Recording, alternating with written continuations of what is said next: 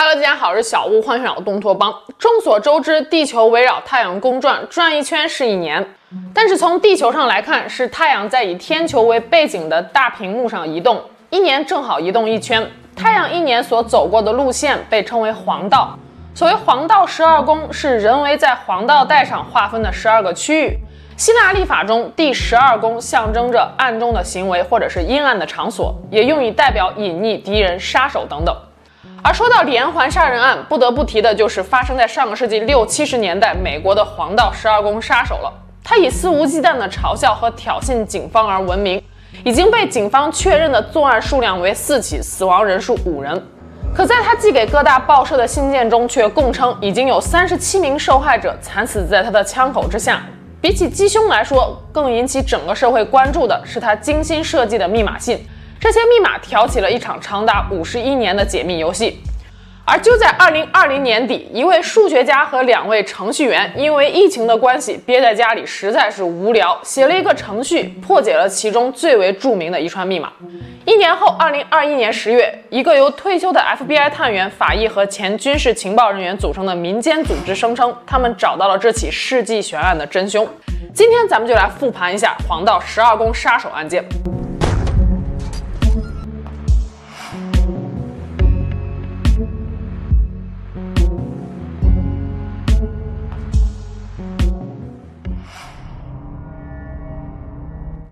九六八年十二月二十日，美国加利福尼亚州贝尼西亚市的一对高中生情侣，十七岁的大卫·法尔代和十六岁的贝蒂·洛詹森，告诉父母他们晚上要去参加一个圣诞节派对。但事实上，他们是开车来到了赫尔曼湖路附近的一处偏僻郊区，这里被称为是情人巷，是情侣们常去约会的地方，因为人烟稀少，很多情侣可以在这里进行深度交流。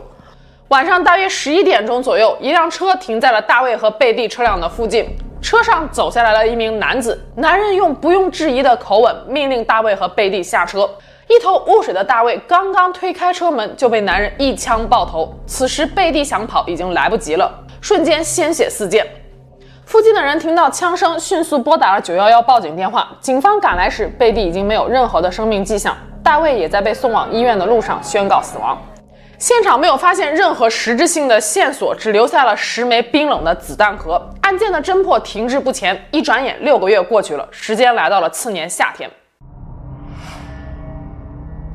一九六九年七月四日深夜，一对情侣，十九岁的迈克尔·麦基和二十三岁的达林·福人，驱车前往位于瓦列霍的兰士泉公园。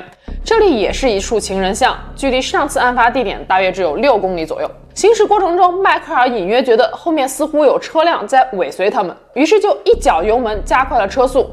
可是没想到后面的车辆也跟着提速，很快他们就到达了兰士泉公园。可疑车辆停在了迈克尔和达林车辆的旁边，可是仅待了短短几秒钟便离开了。两人长出了一口气，觉得应该是自己想多了。可大约十分钟之后，这辆车又折了回来，停在了两人车辆的后面。车上走下来一个男人。手持强光手电筒，先后照向迈克尔和达林的脸。事实上，达林是已婚妇女，她和迈克尔是属于偷情。两个人误以为遇到了便衣警察，正准备掏证件，不料男子突然连开好几枪，之后迅速折返回自己的车里，准备离开。可就在这时，身中好几枪的迈克尔因为疼痛难忍，发出了低沉的呻吟声。男子听到了声音之后，又折返回来，朝迈克尔和达林分别补了两枪，最后扬长而去。随后，三名晚归的少年路过凶案现场，慌忙报警。警方到达案发现场时，达林已经气绝身亡，而迈克尔还尚存一丝气息。他被送往医院进行抢救，最终奇迹般的存活了下来。就在案发后的不到一个小时，七月五日凌晨零点四十五分左右，瓦列霍警局接到了一通报警电话。电话那头的人声称自己就是凶手。他说：“我要报告一起谋杀案。从哥伦布大道向东一英里，你会在一辆棕色的车子里找到两个年轻人，他们是被我用一把九毫米的鲁格尔手枪杀死的。另外，去年那起案子也是我干的。再见。”电话中的男子明确提到了作案凶器，那是只有警方和凶手才知道的，因此警方认为他应该就是凶手，没错。通过对电话进行追踪，发现该男子使用的是街边的一个公用电话亭。可是当警方赶到时，对方早已经不见了踪影。生还后的迈克尔给出了凶手的一些外貌特征：白人男性，年龄在二十六岁至三十岁之间，身高五点八英尺，体重大约二百磅左右，一头棕色的短发。也是从这起案件起，凶手开始了对警方和社会赤裸裸的挑衅。一九六九年七月三十一日，案发后的二十六天，旧金山纪时报、旧金山审查者报、瓦列霍时报先驱报同时收到了来自凶手的信件。信件分为两个部分，第一部分是凶手的自证，列出了很多警方尚未公布的犯罪细节，例如子弹的品牌、开枪的次数、受害者死亡的姿势、受害者的衣着等等。第二部分是一串奇怪的矩阵密码。三家报社收到的密码各有不同，加在一起形成了一封四百零八个字符的密码信，这就是著名的 Z 四零八密码。密码至少混合了七种不同的符号，包括希腊字母、英文字母、气象符号、占星符号、摩斯密码、海军旗语以及凶手自创的符号。凶手还在信中威胁说，密码中藏着我的身份，我要求你们把它登在报纸的头版头条上，否则我会在每个周末出来杀人，直到杀满十二个为止。信的最后署名是一个奇怪的十字架与圆圈的叠加标志，看起来就像是一个射击的准星。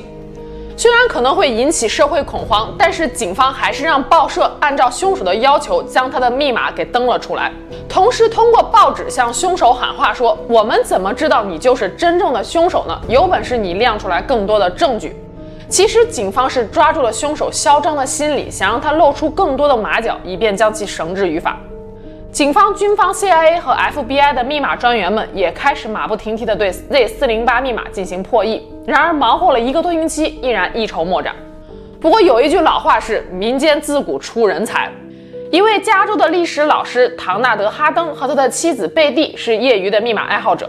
他们从报纸上看到了 Z 四零八密码，通过字母替换的方式成功破译。密码中存在一些拼写错误，有可能是凶手有意而为之，为的是增加密码的破译难度。Z 四零八密码完整的译文是这样的：我喜欢杀人，这太有趣了，比在森林中猎杀野生动物要有趣多了。因为人才是最危险的动物，杀戮赋予我巨大的快感，比和女孩交欢还要痛快。更重要的是，当我死后，被我杀害的人将会成为我在天堂的奴隶。我不会告诉你们我的名字，否则你们就会拖慢我的脚步，或者阻止我为了永生而积累奴隶的行为。密码虽然破译了，但遗憾的是，其中并没有任何有助于破案的实质性线索。一九六九年八月四日，在密码被破译的消息还没来得及公开时，旧金山审查者报又收到了凶手的来信。这是凶手寄出的第四封信了。他说：“Dear editor, this is Zodiac speaking。”这是他第一次用 Zodiac 黄道十二宫来称呼自己。在信中，他回应了警方的喊话，说：“你们不是让我公布更多的作案细节吗？那我就恭敬不如从命了。”凶手说，七月四日深夜，他射杀迈克尔和达林时，并没有打开车门，因为车窗本来就是摇下来的。他还说，他在枪筒上粘了一个微型的手电筒，这样他在深夜里也能够轻而易举地瞄准目标，子弹会正好落在手电筒光线所在的位置。最后，凶手还不忘嘲弄一番警方，说密码破译的开心吗？享受这个过程吧。密码一旦破译，你们就能抓住我了。显然，他还不知道密码已经被破译。而杀戮也还在继续。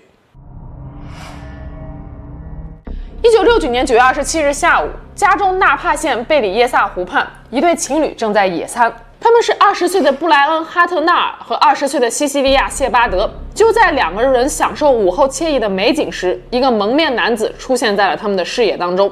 男子身高约一米八左右，头戴中世纪刽子手蒙面式面罩。眼睛用墨镜遮住，身穿黑色背带裤，腰间别着两把刀，胸前画着一个圆圈十字架标志。这个标志正好是黄道十二宫杀手寄给报社信的署名。他对布莱恩和西西利亚说自己是一名蒙大拿州的越狱犯，刚刚从监狱里面逃出来，急需要钱和车辆前往墨西哥。布莱恩一听是松了一口气啊，原来是要劫财。他赶紧把自己的钱包和车钥匙双手奉上，想要破财免灾。可没想到，这个时候蒙面男子扔过来了一根绳子，用刀指着西西利亚说：“让他用绳子把布莱恩给捆起来。”随后，男子又亲自把西西利亚给捆了起来。但是，直到此时，布莱恩仍然以为这就是一场怪异的抢劫行为，从来没有想过自己会有生命危险。直到男子缓缓地说出来了一句：“我要用刀把你们捅死。”话音刚落，男子便向西西利亚和布莱恩连捅数刀。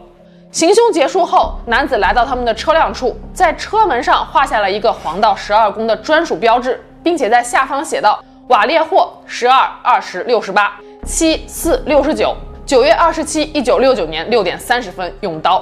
幸运的是，一名男子和他的儿子在贝里耶萨湖湾打鱼的时候，隐约听到了布莱恩和西西利亚的惨叫声，立刻联系了警方。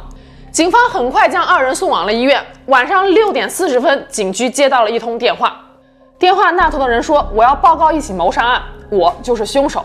我建议你们快去湖畔公园以北两英里处看看，那里有一辆白色小轿车，车上有我想让你们看到的东西。这里凶手指的应该就是他在车门上所写下的数字和标志。当然了，这次他使用的依然是公用电话，警方还是扑了个空。”西西利亚在被送往医院的两天后不幸身亡，而布莱恩则幸运地活了下来。他向警方详细描述了他们被害的过程。Getting to the hospital, I considered him a robber. I had absolutely no thought uh, that he was anything but that. And when we were at this robbery stage, I didn't consider any real threat to my life or to or to the girl or anything. I really didn't consider this, but I, I really wanted to help him. And uh, he did he did he seem as though he would like your help at all? No, he didn't, and he didn't even end up taking the money. 至此，黄道十二宫杀手已经犯下了三起案件，六名受害者，两名男性幸存。警方总结了他的作案规律和方式：喜欢对年轻的情侣下手，作案时多选择僻静处，与受害者不存在仇怨。就在警方认为他们已经摸透了十二宫杀手的性情时，两周之后，他开始不按套路出牌了。一起只针对男性的谋杀案出现了。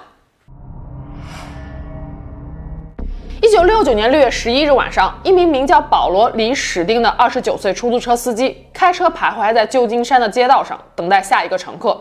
此时，一名男子拦下了他的车，并且说道要去旧金山的普利斯迪奥高地。在到达目的地后，保罗示意男子下车，男子让保罗再把车往前开一些，开到巷尾的一个拐角处。保罗照做了，可他刚刚把车停稳，男子便掏出了一把枪，对他一枪爆头，随后撕下了保罗衬衫上的一角，擦拭了出租车上的一些血迹，之后不慌不忙地离开了。而整个过程恰巧被三个路过的少年给看到了，他们在凶手还在现场的时候就拨打了报警电话。电话中，他们对于凶手的描述是一个穿着深色夹克的白人男性。可是好巧不巧，接线员把白人男性这个关键信息记成了黑人男性。几分钟之后，两名巡逻警察就接到指令，抵达了案发现场，恰巧与一名白人男性擦肩而过。警方拦下了这名白人男子，问他有没有看到什么可疑的人。男子说，他看着一个拿着枪的人慌慌张张地朝东跑过去了。警方按照男子的提示，迅速朝东追捕。也许是夜太深了，也许是这两名警员实在是眼神不好，谁都没有注意到这名白人男子深色夹克上的大片血迹。这也是这么多年来警方距离十二宫杀手最近的一次。可奈何有些人一旦错过就不在。不过这次警方得以结合此前的幸存者以及几名目击者的描述，请专家绘制了十二宫杀手的画像，并将其年龄锁定在三十五岁左右。一九六九年十月十三日，案发两天后，十二宫杀手给旧金山纪实报寄去了一个包裹，包裹里有一封信和一块带血的衣服碎片，这正是他从保罗衬衫上扯下的那一角。这是十二宫杀手第五次给报社寄信了，信上他还不忘了嘲笑警方说：“那晚如果你们仔细搜索的话，本可以抓到我的，只可惜你们只知道骑着摩托车制造比谁都有声势的噪声。”九天之后，一九六九年十月二十二日，这里出现了一个小插曲。加州奥克兰警局接到了一通电话，打电话来的人声称自己就是黄道十二宫杀手，他要求警方在吉姆·邓巴的脱口秀节目中给他安排一场直播，直播中他会打电话进来，而且现场必须有美国著名的刑事辩护律师李贝利或者是梅尔文·贝利，至少一人到场。节目按时播出，大律师梅尔文·贝利来到了直播室。电话打进来之前，主持人吉姆·邓巴先是和梅尔文大律师一通胡侃。随后，主持人脸色突然一变，说电话已经接进来了。电话那头的人声称自己真名叫做山姆，并且说道：“我需要帮助，我病了，我不想去毒气室。”之后要求和梅尔文大律师在加州戴利城的一家杂货铺附近见面。梅尔文律师答应了。一众警员在杂货铺附近埋伏了很久，可那位自称山姆的人却迟迟未到。最终，警方追踪了电话的源头，发现定位到了纳帕州立医院。确切的说，是医院里的精神病住院部。也就是说，这名自称是山姆的男子是一位冒充十二宫杀手的精神病人。大约又过了半个多月，一九六九年十一月八日和九日，真凶十二宫杀手又先后给旧金山纪时报寄去了两封信，这是他寄给报社的第七封和第八封信了。十月八日的信上贴着另外一小片衣服的碎片，还有一段由三百四十个字符组成的密码，这就是困扰了美国警方甚至美国全民五十年的 Z 三四零密码。十二宫杀手仍然要求把这段密码登在报纸的头版头条。这段密码看似和四零八密码并没有什么不同，但是上一次 Z 四零八密码的迅速破译，无疑让十二宫杀手感到无比的愤怒。这一次，他在 Z 三四零密码中添加了更多的花样，让上一次解开 Z 四零八密码的哈登夫妇也束手无策。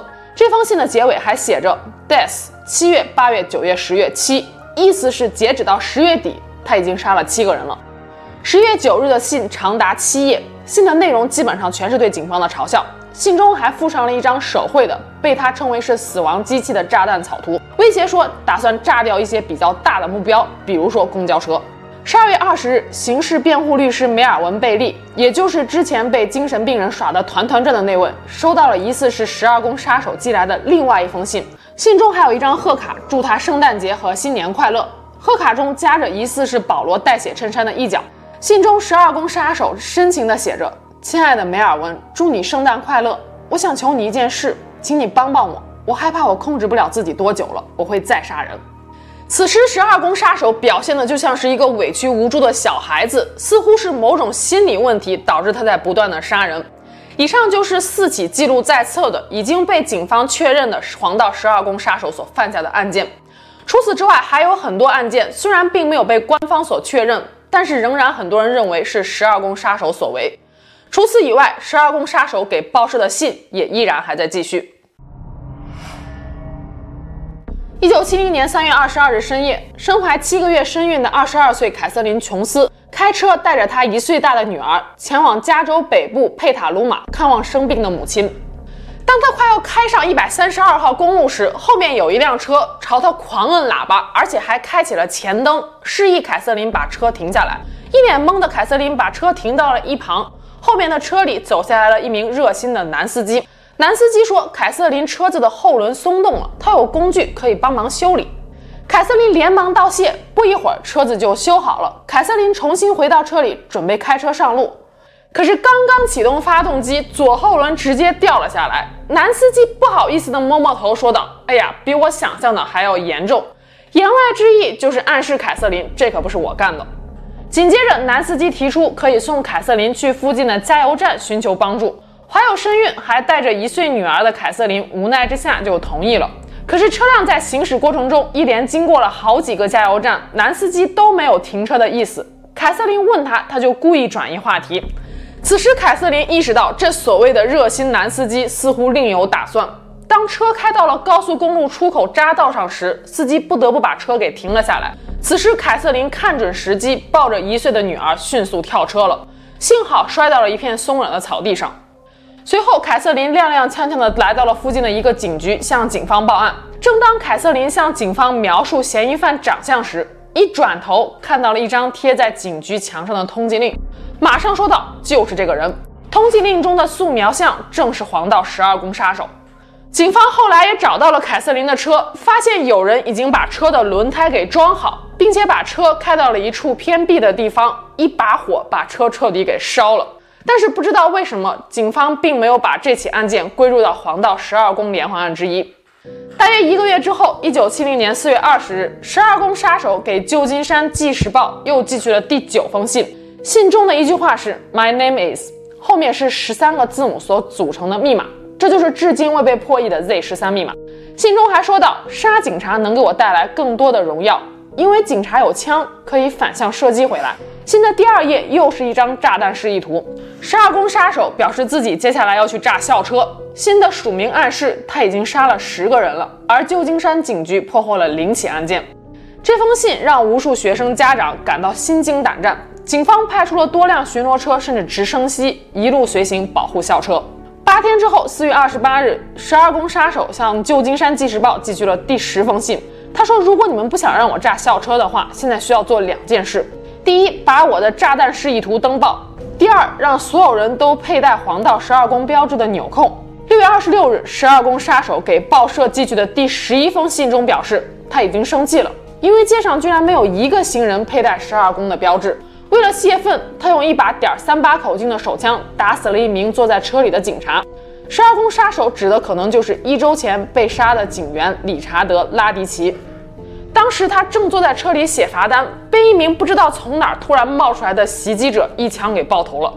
信中还附上了一张旧金山湾的地图，以及一串由三十二个字符所组成的密码，这就是后来著名的 Z 三二密码。十二宫杀手说道：“他准备在秋天炸旧金山湾，破解密码就能知道他埋炸弹的位置。”信的署名暗示他已经杀了十二个人了。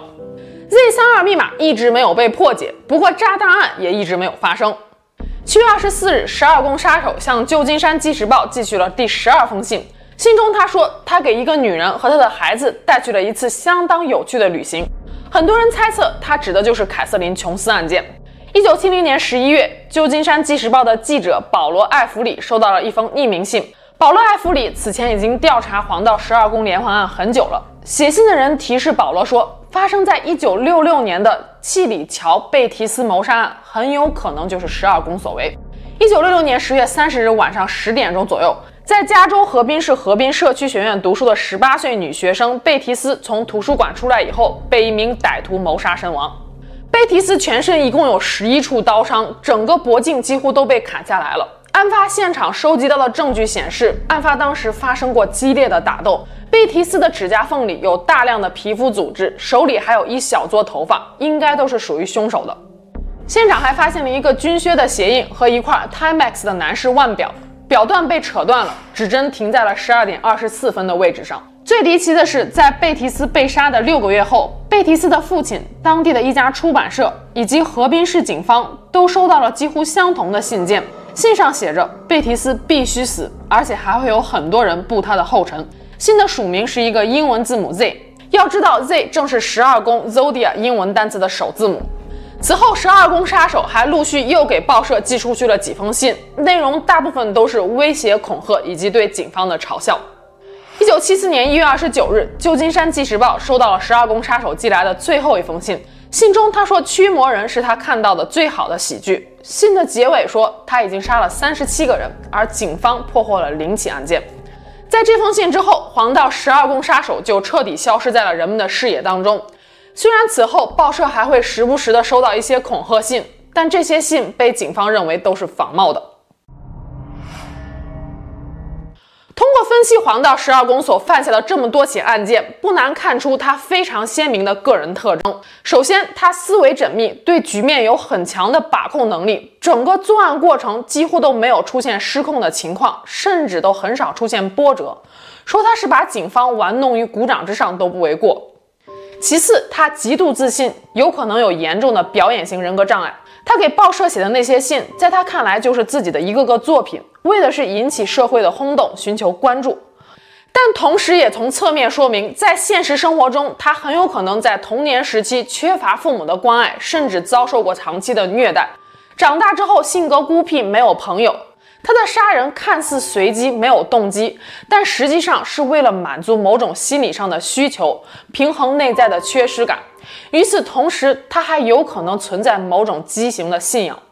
这起连环杀人案，警方前前后后调查了上千名嫌疑犯，其中高度疑似真凶的有两个人：亚瑟·艾伦和杰克·泰伦斯。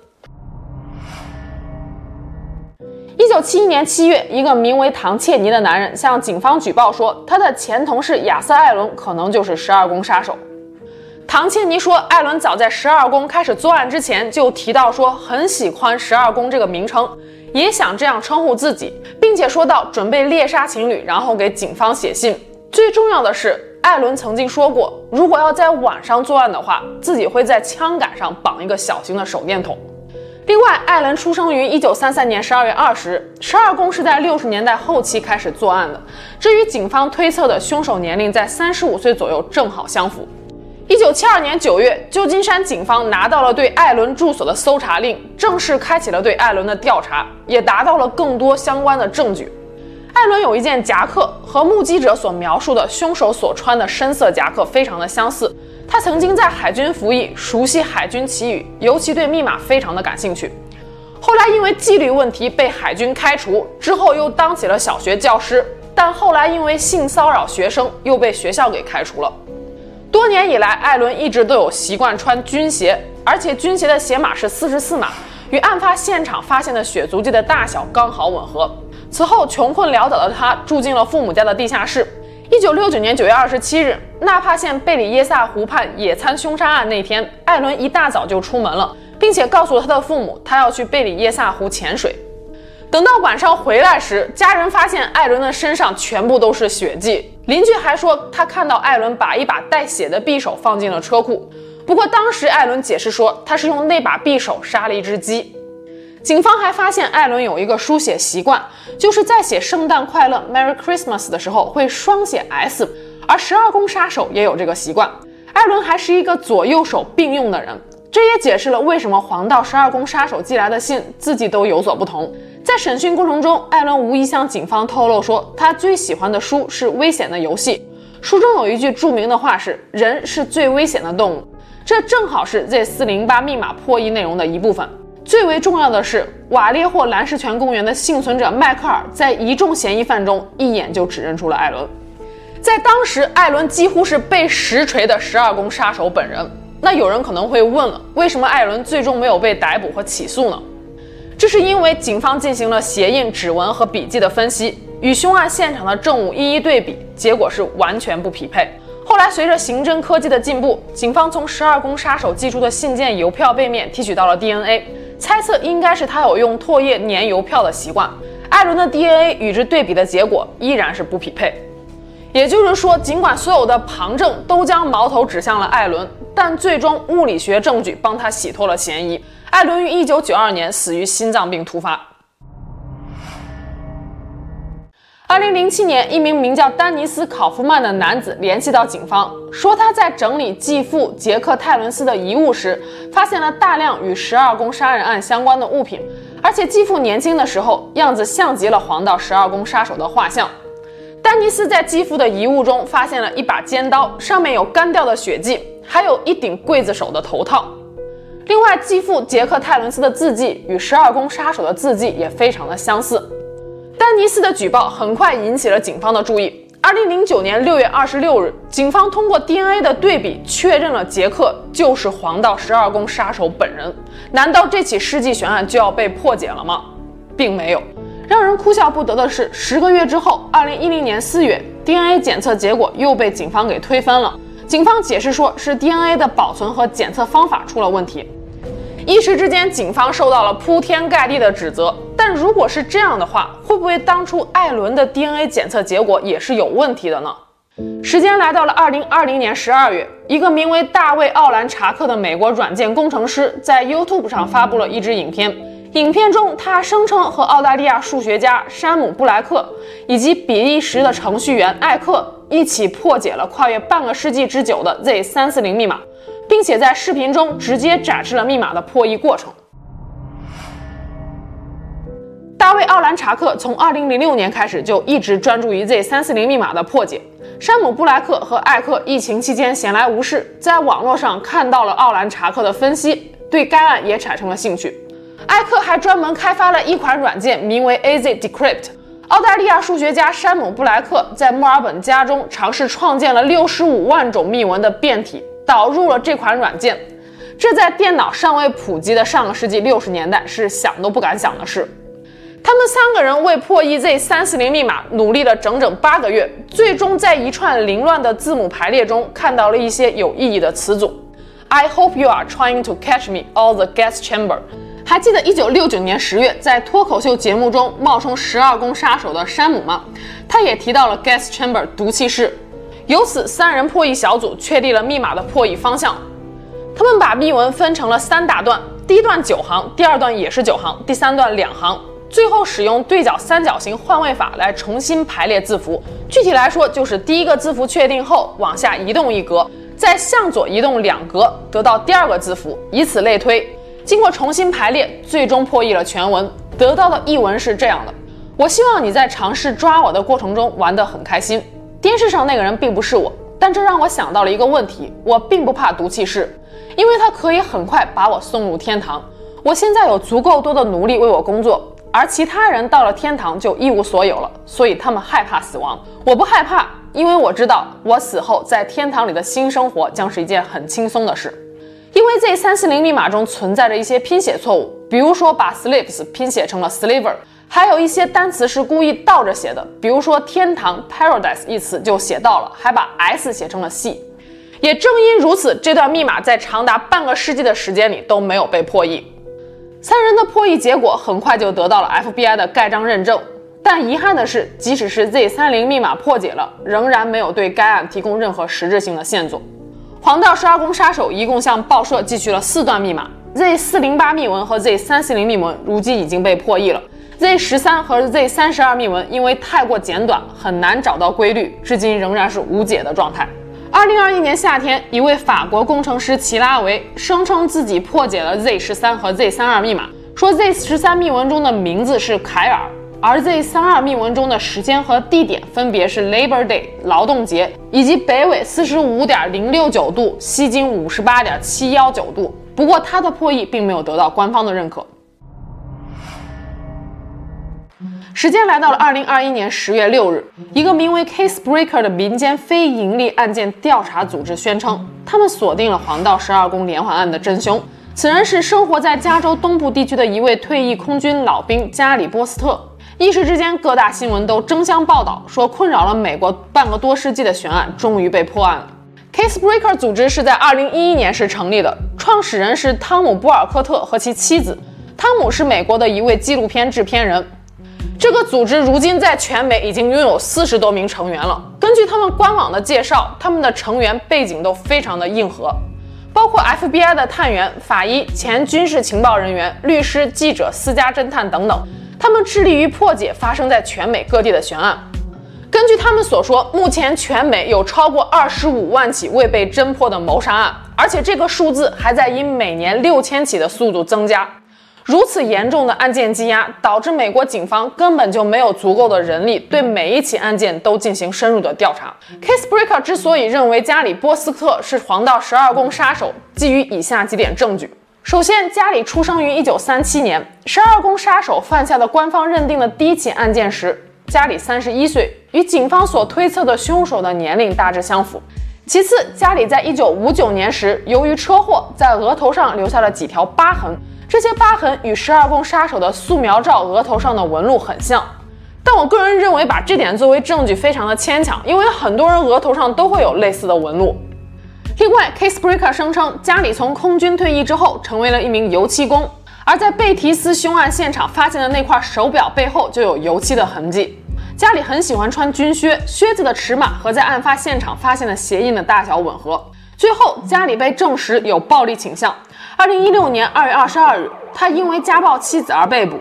当时他已经接近八十岁了。在狱中，他曾经跟两位狱友承认过，他就是十二宫杀手。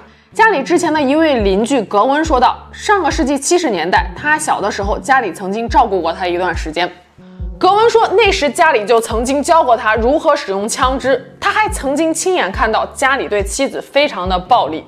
现在回想起来，家里各方面都非常符合黄道十二宫杀手的特征，只不过那个时候他太小，并没有联想那么多。加里波斯特已经于二零一八年去世。Casebreaker 呼吁 FBI 用加里波斯特的 DNA 和当年在贝提斯指甲缝里发现的皮肤纤维以及手里攥着的一小撮头发进行比对，以确认家里是否是真凶。但是 FBI 拒绝了他们的请求，并且再一次声明说，他们并不认为贝提斯谋杀案的凶手就是黄道十二宫杀手。目前黄道十二宫连环案依然是 open 的状态，但我们不得不承认的一点是，不管真凶究竟是谁，他很有可能已经不在人世了。警方也势必不会投入过多的警力去调查一起陈年旧案，也许这起世纪悬案要永远成为一个谜了。那今天就我们下期节目见了，拜拜。